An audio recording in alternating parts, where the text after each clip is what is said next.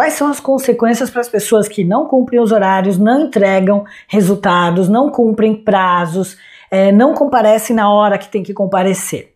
Isso é uma coisa que, se você observar, você vai falar assim: bom, é mesmo, o cliente não é como antigamente, que ele cumpria os combinados, ele pagava no dia, ele chegava no horário.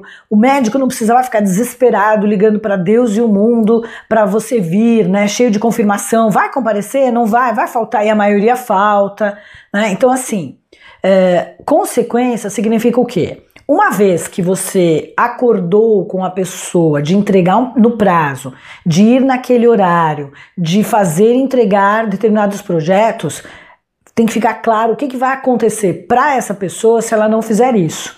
O que, que a gente está fazendo? A gente está criando aí uma legião de mimados que não cumprem prazos e fica por isso mesmo. Quer dizer, a pessoa agenda o médico e não vai, Fica por isso mesmo. Os convênios não punem as pessoas que marcam e não vão.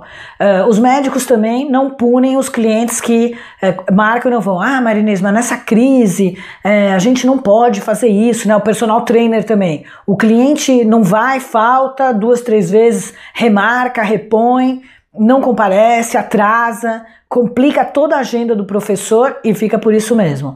Gente, o que nós estamos fazendo é, por causa dessa, desse medo de perder cliente, nós estamos criando uns bandidinhos, né?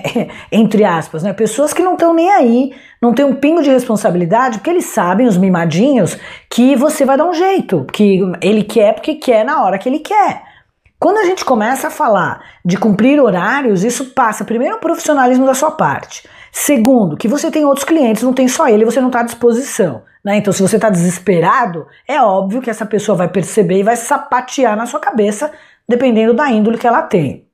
Agora, faça as pessoas entenderem que tem consequências. Consequências para não entregar no prazo, consequências é, por ela não, não, não entregar o resultado combinado, consequência por chegar atrasado. Por exemplo, pessoas que chegam atrasadas, sinto muito, vai fazer o restante do tempo. Se está faltando só meia hora para acabar a sessão, vai fazer só meia hora.